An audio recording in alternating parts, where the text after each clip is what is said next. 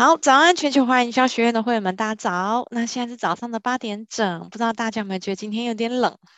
我早上起来的时候是真的觉得我有有一点点冷，就把那个外套跟那个围巾也都放上去了哈。那请大家都做好保暖哦。那全球华人营销学院每周一、三、五早上八点到九点呢，都在 Zoom 上面跟大家直播。那欢迎大家搜寻全球华人营销学院的脸书专业。我们现在呢也有直播前十分钟，但是呢我们的完整版本还是留给会员。哦，所以请大家就是把握机会，可以上脸书上面去做观看，还有做呃每天的课程速记的预告。好，那我们接下来影片呢都有在。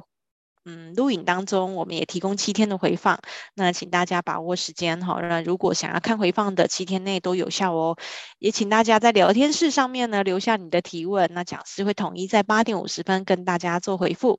好的，我们今天的这一位讲师呢也是呃回锅第二次了哈，就是来帮我们做第二次的演讲。那如同我之前常常说的，我们通常会回锅的讲师呢都是有被大家敲碗的，然后或者是大家觉得说，哎，这个讲师很好，然后私讯跟我。我说希望再邀请他第二次的讲师哈，那这个玉婷呢，我们的讲师啊，HR 女神哈，我们在业界呢都叫她 HR 女神 王玉婷哈，那她现在呢是木九股份有限公司的执行长，那她今天呢要帮我们带来主题是人才是公司最重要的资产哈，各位在座的老板朋友们，你们一定相当认同这句话，没有人才真的做不了事情哦，团队非常的重要，那主管或者是老板到底要怎么样挑到好的人才？呢，所以我们今天就请我们玉婷来跟我们分享高阶主管是人数，欢迎玉婷。Hello，大家早安！哇，好棒哦。OK，来，我要来分享一下我的画面。好的，好的，我来分享一下我的画面。好，大家早。那我是玉婷，那很谢谢伟荣的邀请，哈，今天很荣幸可以再跟大家了再一次来分享一下，呃，不同的主题叫做高阶主管是人数，人才才是公司最重要的资产。那我就是像刚刚这个呃伟荣说的，我就是号称呵呵 就是我是 HR 女神哈，那我叫玉婷，那我现在是木九股份有限公司的执行长，那我过去的工作经验呢，就是在上市贵公司的人资长。那主要我在新竹科学园区的那家上市公司有待了二十年的时间，所以我比较特别的是，我有这个科技业跟传产的这个 HR 的经验。那同时因为在科学园区的关系，所以我也担任园区的高呃人资的高级主管联谊会的会长，我担任了两年。这个协会呢，一共成立了到现在是三十四年的时间，这很可怕的一个一个一个组织哈。然后呃，同时呢，也因为工作的关系，那也是呃劳动部的工作生活平衡的顾问。那您底下会看到这个呃有很多的 ATD 的认证，主要就是因为当开始成呃成为这是一个顾问的时候呢，我希望能够提供我的客户更好的一个服务，所以呢我就开始去取得一些国际的认证，包括您看到的这个哎美国 ATD 就是呃人才发展协会，它已经有七十五年的历史。那这些的课程的部分呢，会让我把我的经验值更有方法论的方式呈现给我的客户。那同时也是 AL 加速式学习的课程引导师跟设计师，主要是在课程讲师的部分，我希望能够提供更好的服务给呃我的客户。好，这以上呢是我的介绍。那接下来呢，也来跟大家介绍一下这个木九这个公司。那木九呢，其实就是呃从英文 Mojo 这个数这个这个字来的。那我希望就是它的它的这个字的解释叫做呃具有吸引众人，然后驱使你成功，而且让你充满活力，跟我本人很像哈，所以取了这个名字。那其实呢，也是因为它有中小企业之后，我们就发现，你的中小企业其实很需要这个 HR 的一个协助。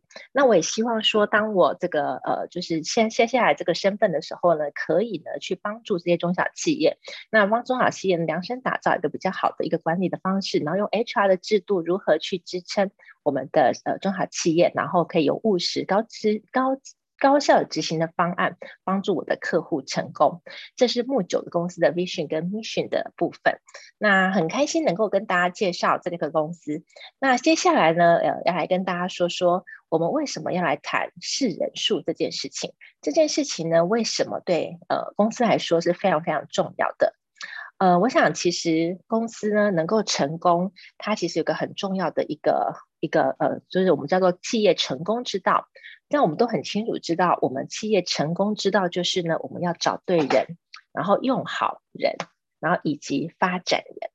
那其实呢，对呃，我觉得对 HR 来讲，或者是我觉得对所有的企业主来说，其实呃，应该更重要的是，我们叫做我们叫做找对人，然后用好这个人，然后发展重要的人。因为其实啊，我们都知道公司的这个呃，公司的资源有限，我如何在这个有限的资源下面，然后呢，再透过我这个找人的方法。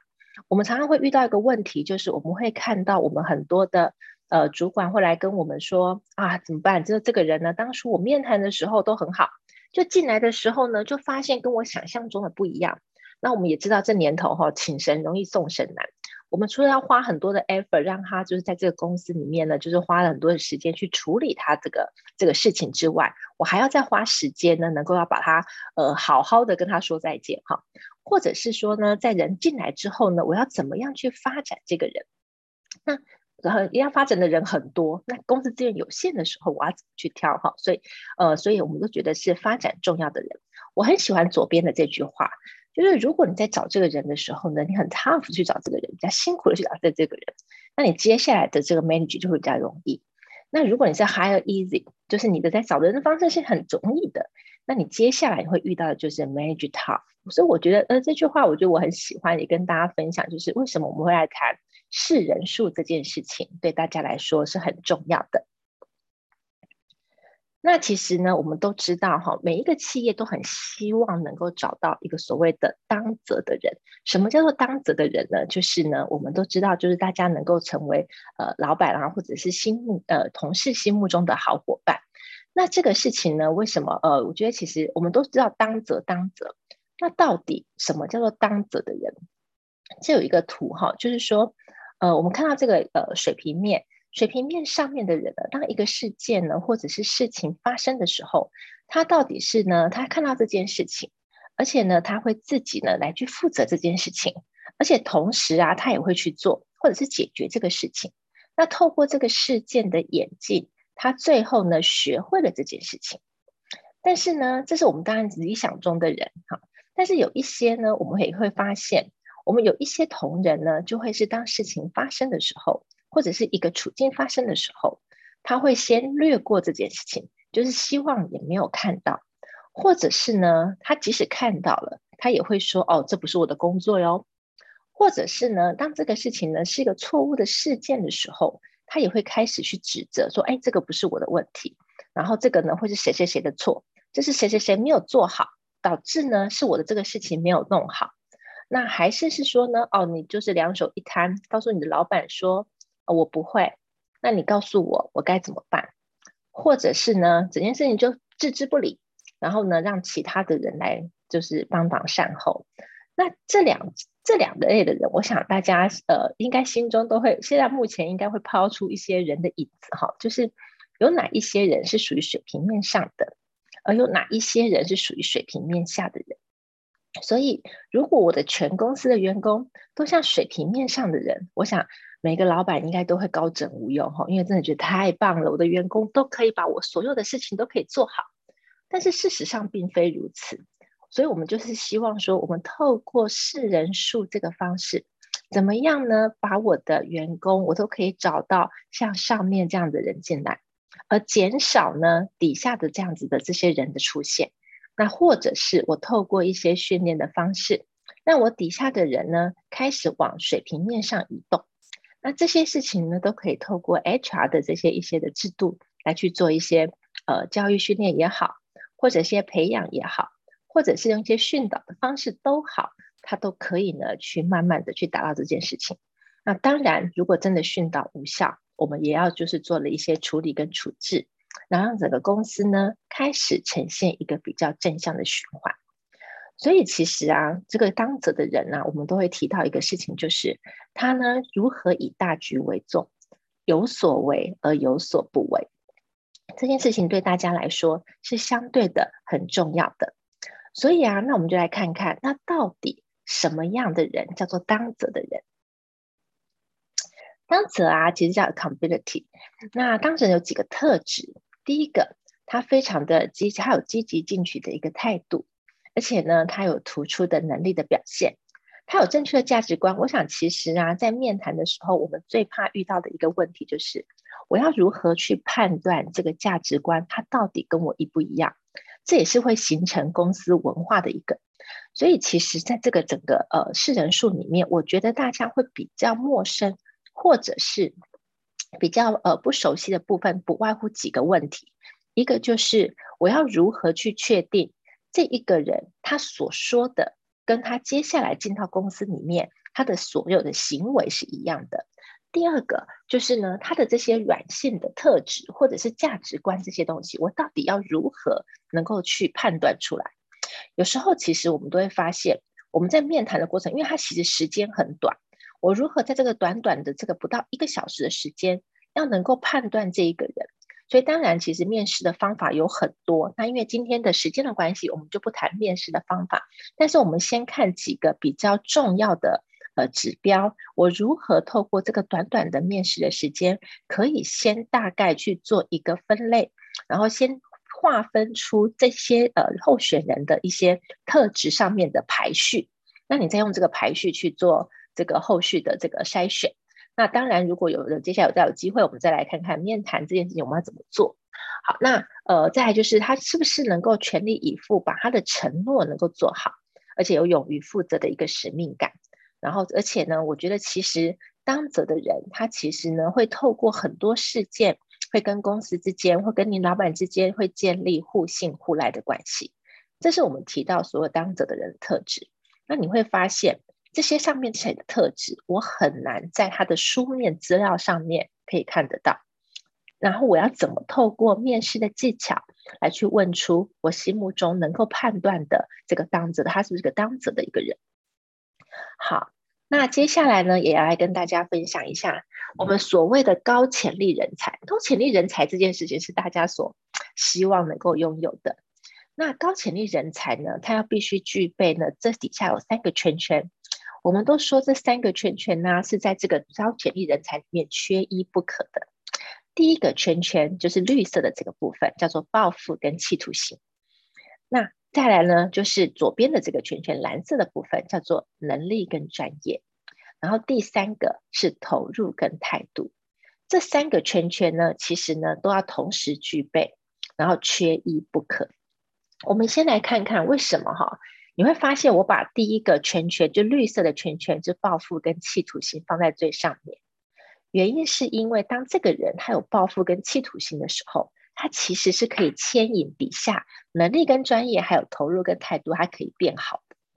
所以，那我我们会看到，其实我们每次在面谈的过程中，我们大家都会着重在哪里？着重在他的能力跟专业。为什么？因为他是最容易从书面上面可以看得出来的。那也是大家就是因为通常呃来面试的主管都是这个领域的专业，所以我也可以很容易的知道，诶，他的这个能力的专业到底到底落在哪里。但是抱负跟企图心，还有投入跟态度这两个圈圈呢，他就很难在这个呃在一般的面试技巧上面，如果比较薄弱的话，他会比较难去呃判断出来。但是他可不可以用短时间判断？其实是可以的。因为我想啊，其实，在透过我们来看看这三个圈圈，它到底代表什么意义哈？第一个，抱负跟企图心，它其实啊，就是促进呢我们每一个人啊，能够努力向上，而且渴望成功的一个驱动的驱动的动力。那我们就会发现，我们会发现有一些人，他就是呢，生平无大志，我只要有个安稳的工作就好，我能够准时上下班就好了。然后呢，或者是我可以就是。呃，做简单的事情，好，我也不需要太复杂，我也没有想要有呃，就是更好的晋升，也不需要，好，所以有没有这样的人？有，但是呢，他其实对于声望地位啊、晋升或影响力啊，或者是因为你有更高的职位，你有更好的钱啊，或者是你有这个专业，你就可以独领风骚啊，这样子的人，他其实没有特别的在乎。那其实这个都会跟每一个人的原生家庭有关，所以他其实或者他的生长背景有关，所以他其实是很难，稍微比较难会去改变的这件事情。有没有可能改变？有，除非他经过了一些重大的一些呃变动，好，然后他会有一些他的刺激跟引发，他才有可能改变。好，这是报复跟企图心的部分。第二个圈圈，我们要谈到的，哎，那我们就来看。我们刚刚在看说，那我们的人生态度，你到底你会是属于报复跟企图心高不高的人？他其实就像这个台阶一样，这个人呢，他是看到事情的时候，他是哎，我不想做，或者是我不会做，或者是他说哎，我想很很想去试试看，或者是呢，他会想想看说，哎，我可以怎么做？然后呢，我听，我想了一下，我可以怎么做做，我会试着去做做看，然后最后呢，就会直接去执行。所以其实啊，我觉得每一个人，他其实如果你把一个事情丢给呃，就是交给这个人的时候，他到底用什么样的态度来接受这个事情？呃，我曾经在当我还很小的时候，在进到公司里面就是一个小小的助理的时候，或者是呃，因为我自己从基层起来，那。当老板交代我一个任务的时候，我即使过去都没有做过，那我是什么样的态度去接下这件事情？啊，我过去的做法比较会是像，我就会把它呃试着去做做看，然后呢，我会想清楚可以怎么做，然后跟我老板讨论我这样做行不行，然后我就会试着去做，而且我就可能因为成功而我学会了这件事情。那如果经过几次事件，老板在对于下一个事情更重要的事情，他会不会交给我？当然会，那我也因为这样子的历练，我才可以从基层一路一路的往上爬。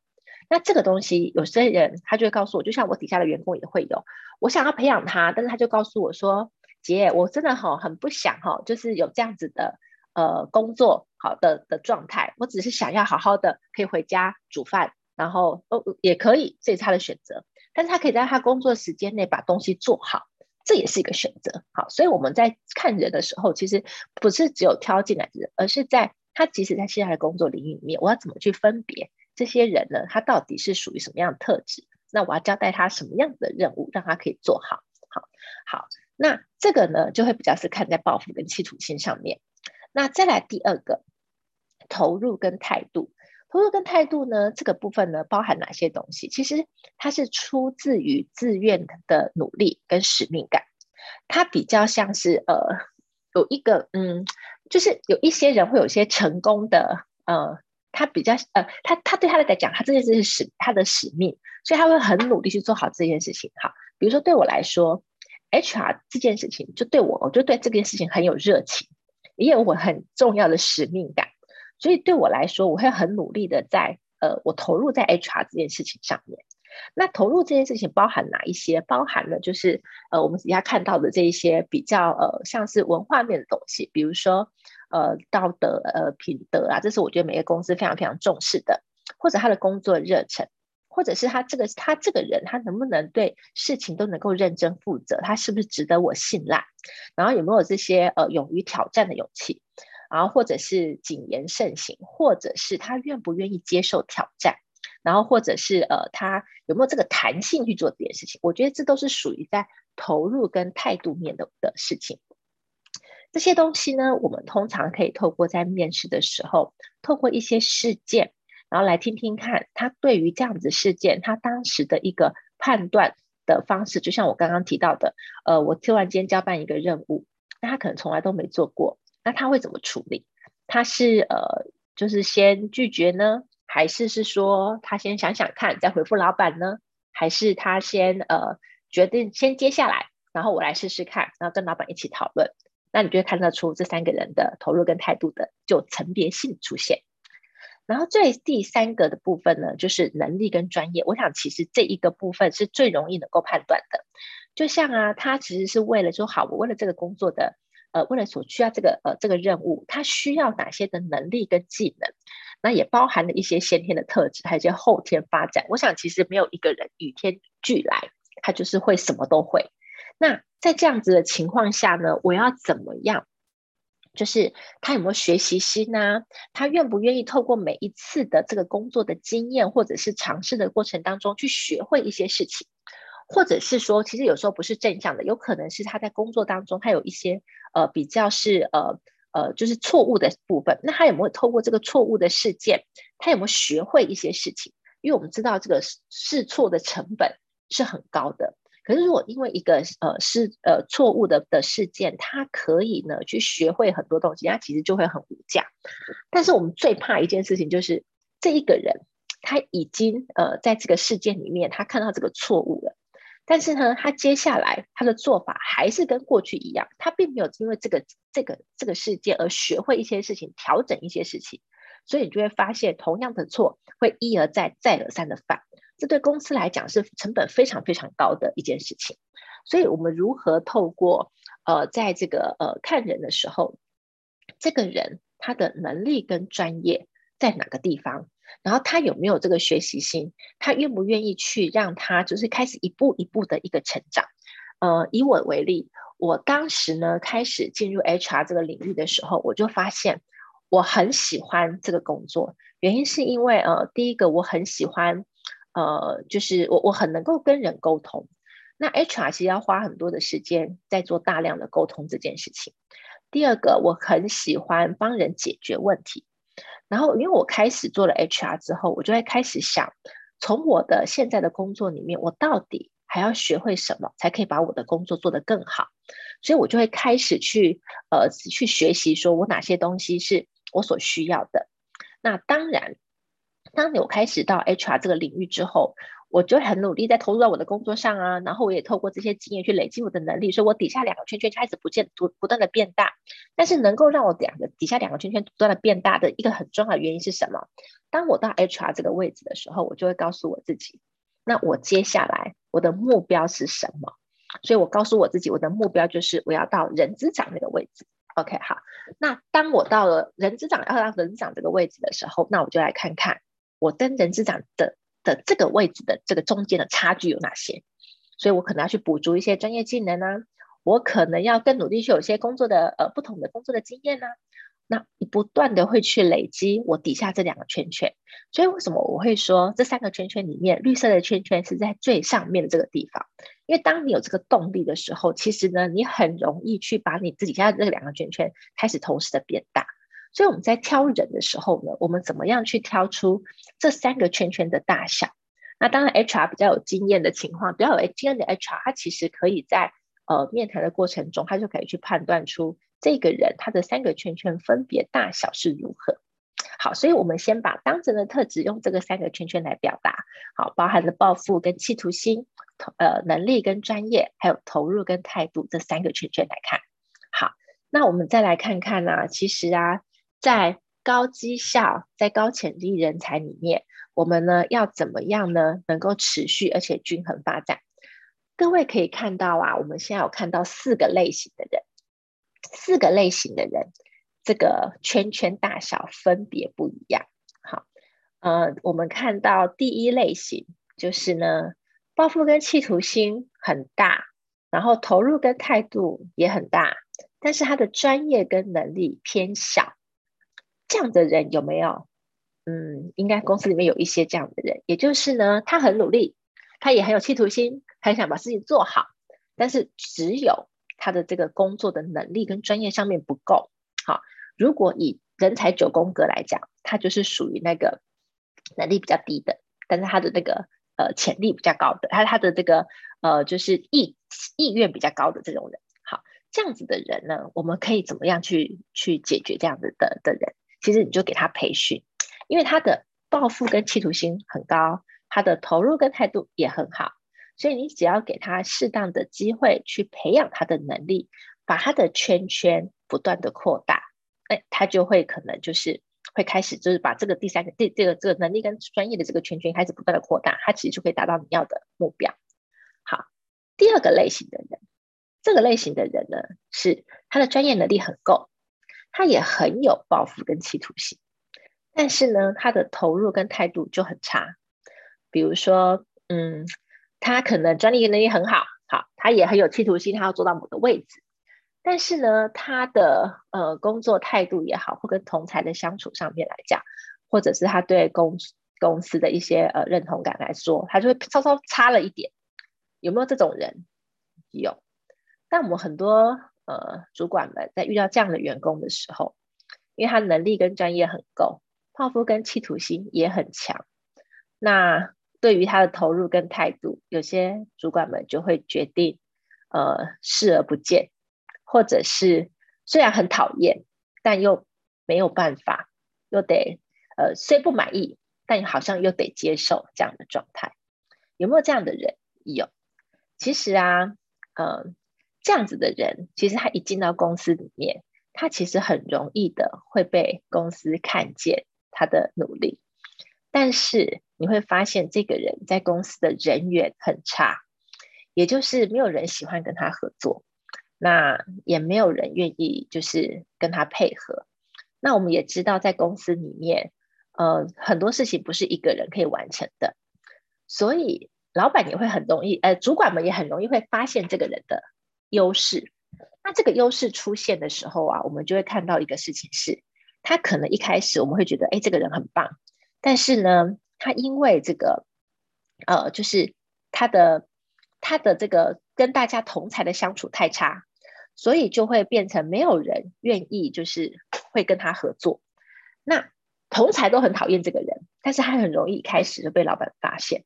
所以哈，其实我们各位主管们，我们要注意哈，如果你有底下有这样的人的时候，你应该要给他一些嗯训导，也就是必须把他的投入跟态度这件事情，能够把他那个圈圈扩大。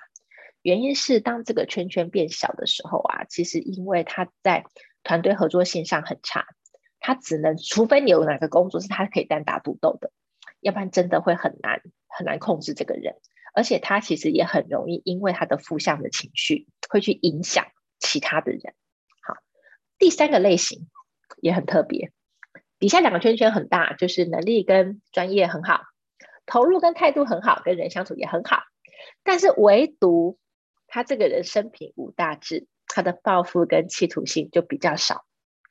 这样子的人有没有？有。就像我刚刚讲到，我有一个 member，他工作都很好，而且他他其实呃都可以把这个我交代的事情都能够做得很好，对公司也很正向，呃所有的事情他都可以全力以赴。但是唯独你要拔擢他起来当小主管，他就跟你说：“哦，不要不要不要不要！第一个我不喜欢管人，第二个呢，我只想早点回家，然后把自己事情做好就好了。”有没有这样的人？有，这样子的人，其实呢，在公司里面，就是呃，会是一个老板的最好的二把手。也就是呢，这个人呢，他可以一直，呃，就是在你的旁边，但他能力很好，投入跟态度也很好，很好，所以他在专业跟能力上面，他可以协助你去成功。但他这个人又身体，就不会有太大的抱负跟嫉妒心，所以呢，为什么放在二把手的位置？因为他绝对不会干掉一把手。好。那第四个类型就是这三个圈圈都一样大，这是我们心目中最想要的类型。也就是呢，抱负也很有抱负跟企图心，然后他的专业跟能力也很好，他也很好的投入跟态度。好，我们来看这四种类型的人。这四种类型的人，我们来猜猜看，哪一种类型是最不没办法当主管的？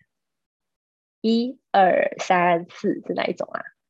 好，其实啊。第一个类型是很难当主管的。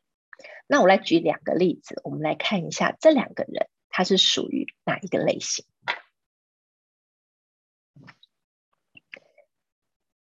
这有两个人，同一家公司。好，那这两个人，呃，我有时候也常举他的例子，是因为我们都知道贾伯斯这个人，他其实他很有抱负跟企图心，他的专业跟能力都很好。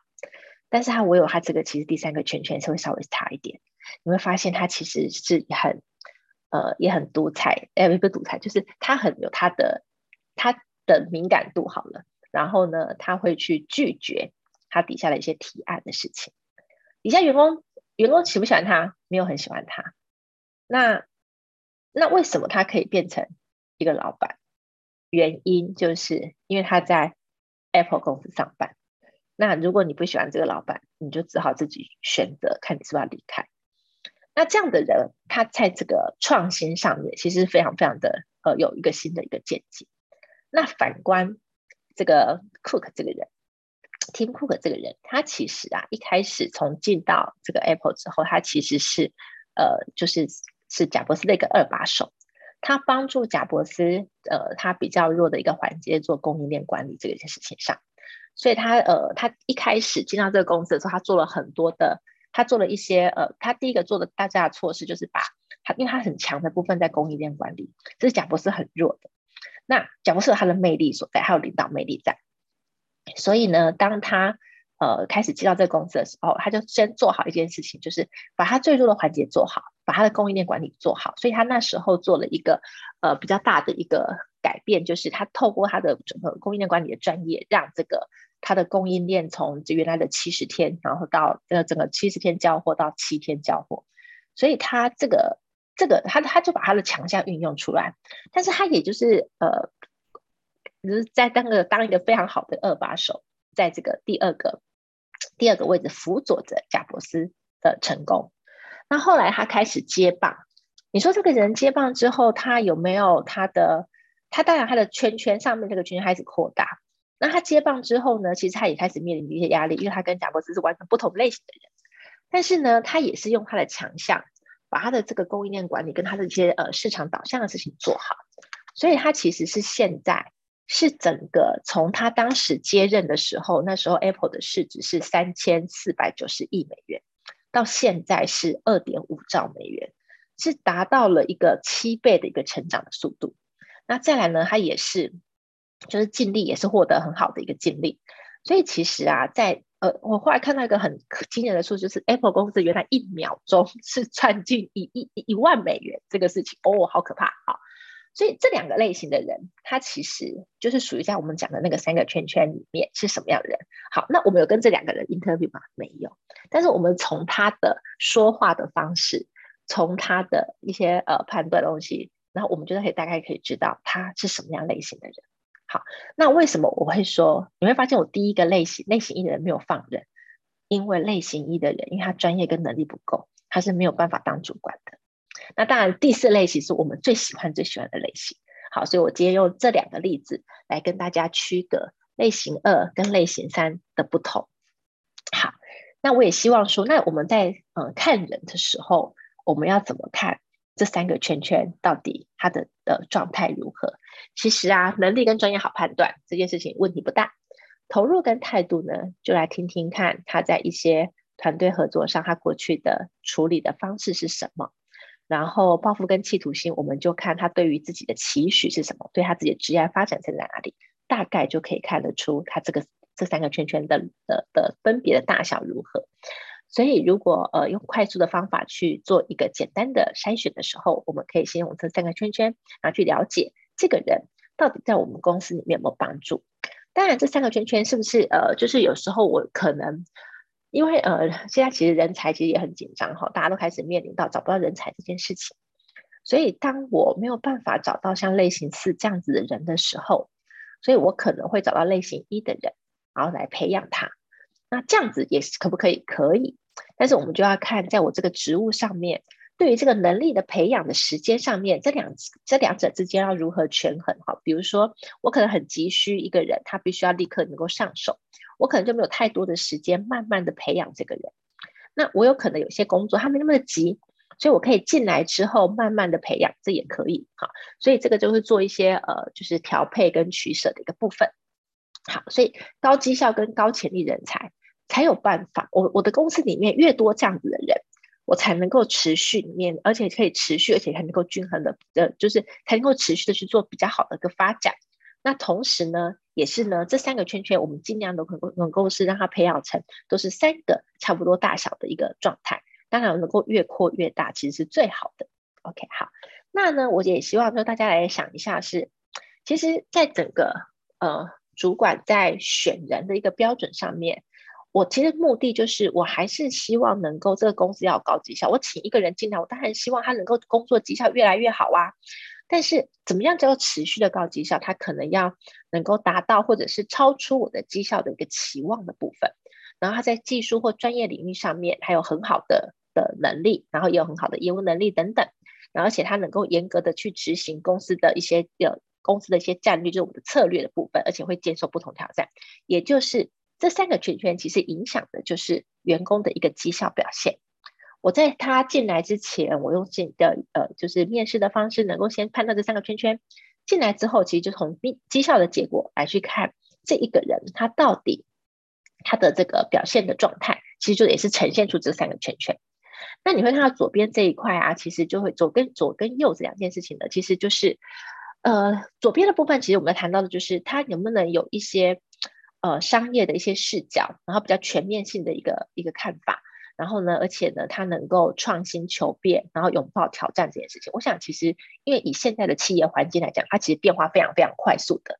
我要如何去找到一些人，他是可以能够快速的去呃跟着我一起去变化的，而且他能够接受这样的挑战的，因为有可能，而且他必须能够去促进这个业绩增长的的这人。那右手边这一块呢，比较像是人的一些呃特呃一些基本的特质，比如说。他比较能够有一些呃韧性，或者是我刚刚讲的弹性也可以。他有没有这些敏感度？就像我的话，就是对人的敏感度比较高，所以我就觉得 HR 这个工作对我来讲是一个非常的适合我的工作。那我对有一些东西，我可能就敏感度没那么高，比如说对于数字的敏感度可能没那么好。但是数字敏感度我可不可以培养？可以，但是我就没有很喜欢，也不是我的强项。所以它可能在我的强弱项之间，我的人格敏感度，我可能再加一点点努力，我觉得很快速的成长。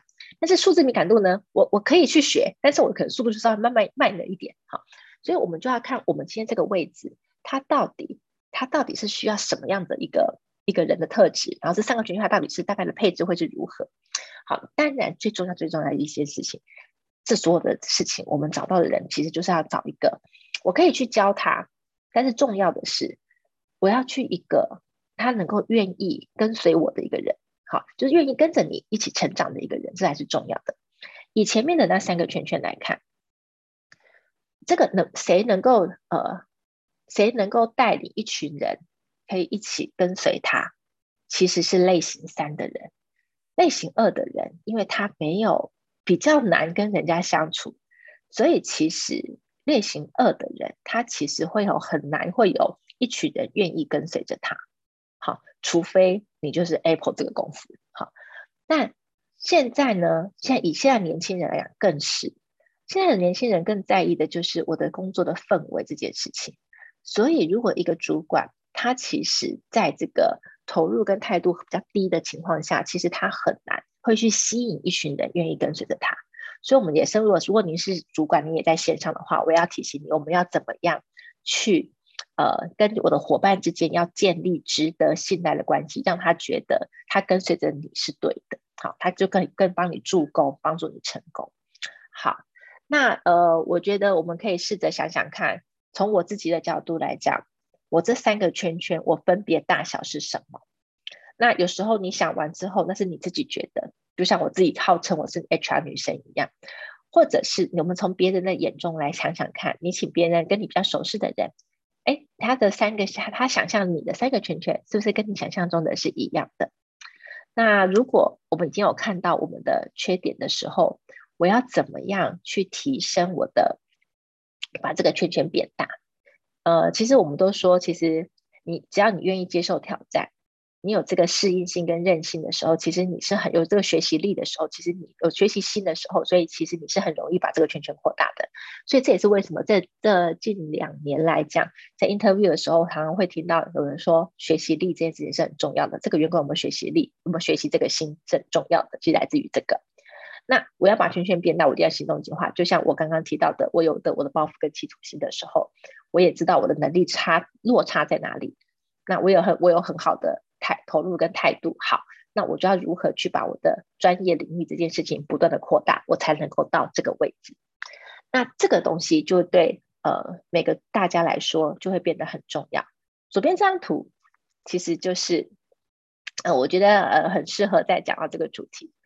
这是一只猫，它看着这个镜子里面，它到底是想着它要成为一只未来的狮子，还是？他觉得他就是一个狮子，好，还是他觉得他看到了他的爸妈，虎爸跟虎妈也是一种。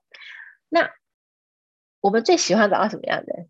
就是呢，他现在是一只猫，但是他告诉他自己，他长大后是一只狮子。好，所以我们怎么样透过一个识人的方式，去把我的这三个圈圈，他这个人的三个圈圈分别大小如何？我去做一个判断，好，那这件事情呢，我就留给大家继续做练习。然后，呃，也可以问问你的朋友，你觉得就是看到的我是哪一种类型？那这个落差呢，我们就要想办法看看，知道这个落差会发生在哪里，然后以及我怎么样去把我的圈圈去扩大。成为一个高潜力的一个人才。好，那学会了识人数啊，其实就是基本就是呃，就是把一个基本的概念告诉大家，就是再加上，但是还有一个很重要一个事情是，你要加上比较好的面试技巧，你才不会去找错人。这是在网络的呃梗图，我很喜欢它来用面试技巧。如果我今天要找一个人，我们通常都会列人才规格，比如说他是呃，他需要具备什么样的能力呀、啊？他多少工作经验？以这张图来说，它就会是一个什么样的呈现方式？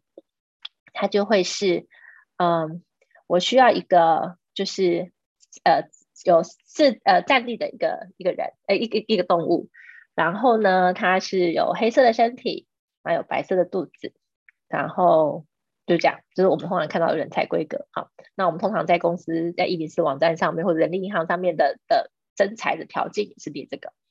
但是呢，我们觉得如果没有好的一个面试技巧，或者是我们刚刚谈到的这个，呃，就是我就只有用这样子来去筛选人进来就可以录取的话，你就会发生，哎，其实呢，你要找的是企鹅，但是你却找到了一只黑白猫进来，好，所以它也一样啊，这只猫它也是黑色的身体啊，白色的肚子，它也可以站着，但它它的工作技能跟企鹅一样吗？不一样。它是我要的企鹅吗？也不是，好，所以我们要怎么？所以识人数这件事为什么很很重要？就是其实我都觉得，尤其是刚开始身为主管的这个人，他对他来讲其实是非常非常重要的。你知道找错人的一个成本，如果他在一年进来就好，我们最后请他离开好了。你知道他或者他自己离开好了，你知道他的成本，他今天成本，你要从找人开始，你要经过几个主管的 interview。然后你要等他的时间，哈，然后他来报到之后，你还要教他，教他之后呢，他不到一年跟你离开，其实这个人他所发生的这些间接成本、这些隐性成本是高达七倍这么多的，所以这也是为什么我们都说，我们要如何去找到一个合适的人。然后以及呢，我我我宁愿他进来，我慢慢的培养他，也都不愿意找错人。好，其实原因在这里，因为那个成本真的太大了。那这些成本其实是比较隐性的成本，比你你的顶多只有看到一个比较显性的，就是他的薪水而已。但是他所带来的影响其实是很非常非常可观，尤其是越高阶的主管。所以如果说您是老板，在您在呃要找人的时候，要如何去透过一些更好的一个面试的技巧，或者是先用基本的这三个圈圈去做判断，它呢就可以有比较好的一个呃，至少基本盘要先顾到哦，所以就可以才不会像这个黑白猫一样，它随便胡乱一下，就得到一个工作。所以啊，就会不会常常发生，就是呃，刚面试的时候都说可以配合，进来的时候都不能配合，或者是在面试的时候都说会，进来的时候也都不会，好。啊，这种状况就会很多很多，然后或者是进来的，呃，在面试的时候，他觉得，呃，我们都觉得我们对他的期望非常的高，觉得这个人可以帮助到我公司哪些事情，但实际上进来之后就发现他不是我所想象的，而且尤其是你如果应征一个更高级的主管，他影响层面更大，他可能开始做的一些决定是你没有办法，呃，你后来花很多时间去弥补的，哈。所以这也是为什么我们觉得学会识人数，再加上好的面试技巧，我们就可以避免找错人的这件事情。好，最后最后呢，我希望呢来跟大家分享一下，就是 Merge King，就是呃我的这个嗯公司好 Merge 这个公司名字，就是木九这个公司名字。我们希望呢成为中小企业成长的最佳的伙伴。那我们也希望提供这个金钥，然后帮助你转动成功的一个关键。那我是 HR，我在过去有些呃，就是呃科技业以及传承的工作经验。那这是我们的一些服务的项目，底下我的联络方式。那这些方这些东西都是呃从中小企业里面看到他们所需要被解决的一些问题。那也可以呢，就是提供一些设计跟服务以客制化的方式，然后提供你一个就是企业的一个转动成功的一个钥匙。好，以上是我的分享，谢谢。哎呦，谢谢玉婷，谢谢我们的 HR 女神。好，谢谢。那这个画面呢，我们停留一下哈，给大家一些时间。如果你们有需要抄一下玉婷的 email，或者是扫一下她的 line，好，那再趁这个时间呢，就是把它做一下这样。那重点就是说呢，就是玉婷他们呃木九这家公司不只提供这样子的服务，其实玉婷也很常在外面做演讲啊，做一些呃培训的课程。好，那所以如果、嗯、呃公司的高阶主管也都可以直接跟玉婷联络。哟，那还有就是说，嗯、呃，我们现在啊，我我这边有几个问题想问一下我们的女神。啊、我刚刚边听我就，哎、欸，对，因为我跟你说，因为人资这个领域刚好就是我自己个人非常不熟悉的，嗯、就是我我在我在我的职涯职涯里面哦，是完全没有接触到人资这一块。哦、对，那所以我刚刚就听到，就是说，因为我们知道，就是玉婷啊，以前是那个竹科上市贵公司的人资长。好，那那我想要知道，就是说人资长的这个工作范畴大概是有哪些，嗯、以及他的 KPI 是什么啊？哦，好哦，哦，很厉害的问题。好，我先讲一下，其实呢，尤其是呃，当到人资长这个位置的时候，其实你会发现你的工作有点包山包海。嗯，基本盘在 HR 里面选育用留这四块是我要负责的。嗯哼，怎么找对人？好，当然要找各种阶层的人。OK，好。然后怎么样留住我公司关键的人？嗯，OK，我的薪酬具不具竞争力？嗯，好，我的员工关系，我要怎么样把我的工作的呃环境氛围弄得更好？嗯，让这个员工对公司更有 engagement 这件事情，然后再来就是训练发展这件事情，就像我们刚刚讲的，我要如何发展重要的人？我们常常在讲，就是呃。我公司要做很多的培训计划，什么什么等等的，好，这些都是属于人才的呃 HR 的范围。那人资长的 KPI 是什么？就是我的关键人才留任率这件事情是老板会看的。我的关键人才，我公司里面有一些很重要的人，万一他一离开，对我公司是比较大的动荡的这些人，我们会把它定义出来。所以第一个事情你要先去定义你公司里面哪些是很重要的人，他的离开对你来讲是影响很大的。第二个。还有你的备案会是什么？你不能让他一直独大这件事情哦。你在 HR 真的很忙。再来 就是我还要去解决主管的问题，所以我每一天就是开门问诊。好，主管就会跑来了啊。我遇到现在什么样的问题？好，那我就要从法面情理法来跟开始跟这个主管讨论，我们可以怎么做？你甚至要去协助这件事情。那当然还有一些呃员工的问题发生的时候，你必须在第一时间要去解决，你不能让公司的形象受到伤害，你不能让这个这个错误可以变得更大。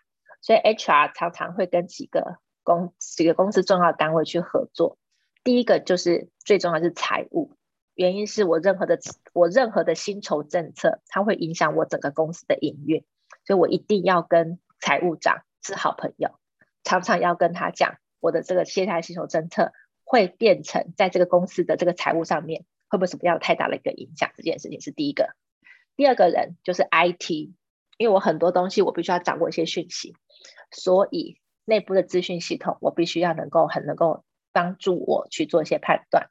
嗯。第三个人就是法务跟稽核，这个时候如果我 HR 然后法务。稽核三个同时出现的时候，表示这个人应该违规了什么事情，我们要去处理它。同时出现的是，同时这三个角色出现的时候，呆鸡抓雕。如果是更高阶，如果是小 HR 出门，小法务出门，小稽核出门，问题不大。如果是稽核长、财务、法务长跟人事长出门，这一条应该很大条。OK，好，嗯、类似像这样，就要去处理一些员工的问题。那再来就是。Okay. 训练发展上面，我怎么样去培养人？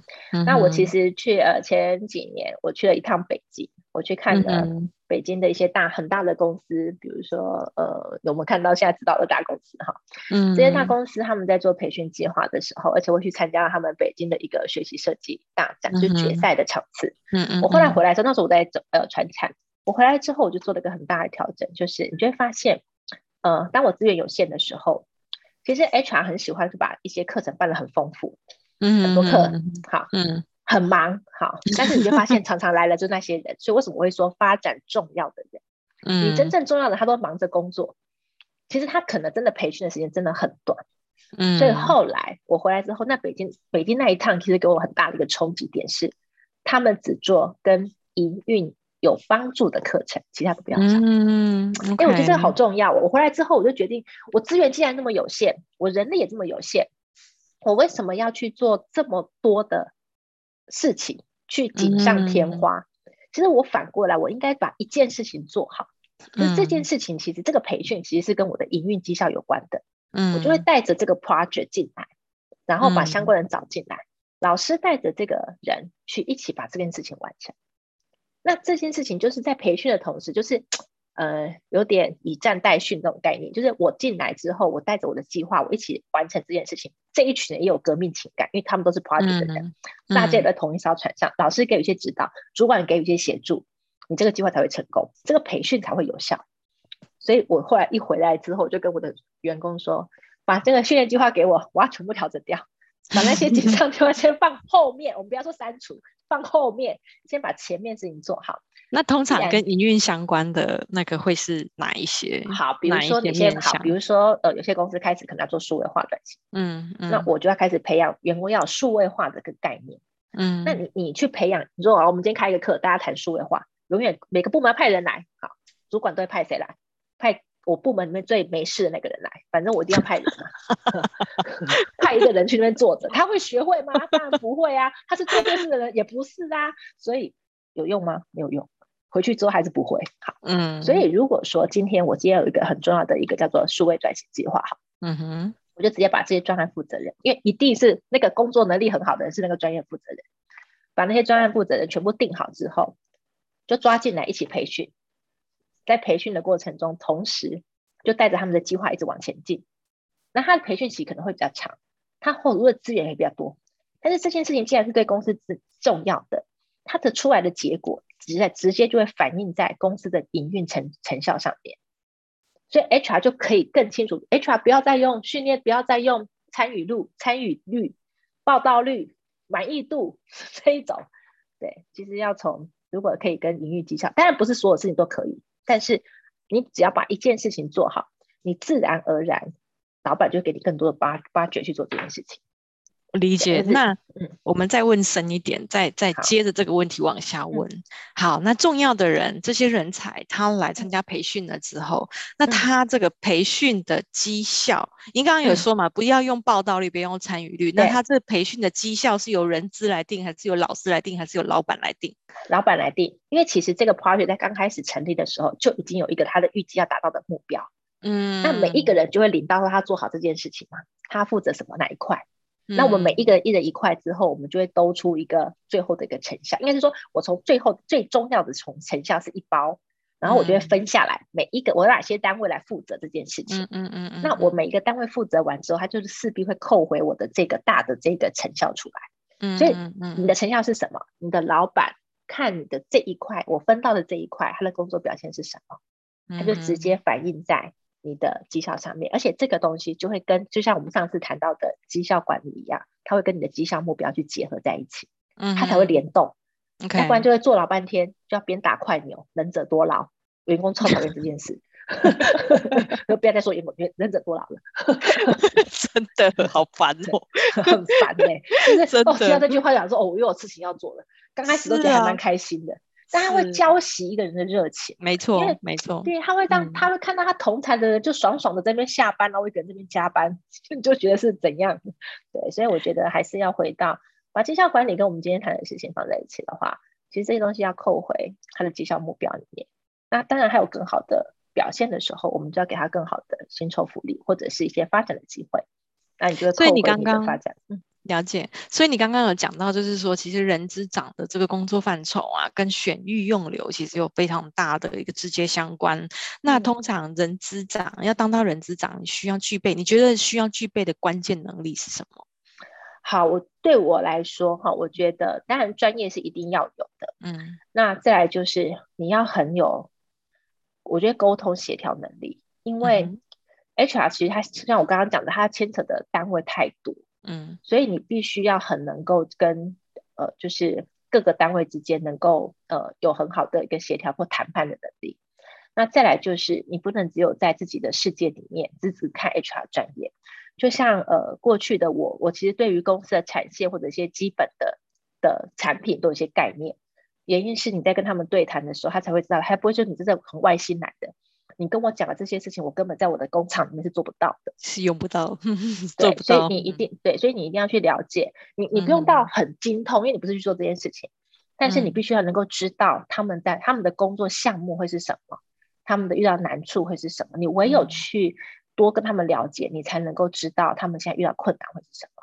那 HR 你要能够成功，其实有一件事情就是你要能够帮助其他单位，你助攻其他单位，我讲，其他单位就挺你到底。你要做任何事情都会很简单。嗯，OK OK，好，那那我们刚刚讲到了，已经讲到就是说 HR 的工作范畴，HR 的 KPI，、嗯、然后 HR 最需要具备的能力。嗯、那其实我们刚刚也讲到，你刚刚有讲那个重点，就是 HR 其实要跟很多部门的这个那个跨部门的这个沟通能力非常的重要。对。但是其实 HR 这个角色，我觉得他颇尴尬的，因为他其实就是。站在一个老板的老老板的立场，然后劳资之间的这个桥梁，桥梁说好听一点是桥梁，但其实说难听就是衙门，不是？你一定很多时候你是会有那种好像会两边不是人，然后你应该要怎么样去做一个沟通协调的这个角色。所以我觉得你刚刚讲到一个非常大的重点，就是他沟通协调能力真的是要非常好，因为你你其实你毕竟是代表。你代表劳方，也代表资方哦。对，你代表资方，也代表劳方。嗯、你要安抚劳方，你但是你要达成资方赋予你的任务。对对对对对。哇，夹心饼干呢？我的妈呀！所以我觉得啊，为什么我可以把这件事情做好？其实很简单。嗯、我我其实比较会，我我心中会有一把尺，就是站在资方的立场上面，这个事情我一定要踩住，嗯、因为毕竟我公司付我钱嘛，哈。嗯。所以呢，我要把这个事情踩住。但是我在对员工的时候，我就会跟他用同样的立场来谈这件事情。嗯，就是说，今天我也是个老公，那我来跟你说明这些事情的缘由，因为我觉得其实员工其实都能够都能够接受一些东西，只是在传递的过程中，很多主管就说啊，这个是公司规定。嗯，我是严格禁止我的员工给我讲这句话。嗯，我跟我的员工说，如果你把我的 HR 的这个门。变成衙门，你就滚出我这个团队。原因是因为很多人他就是怕麻烦，嗯，所以他最好的解决方式就是公司规定，嗯，嗯，什么叫公司规定？公司规定也是我们定的，不然呢？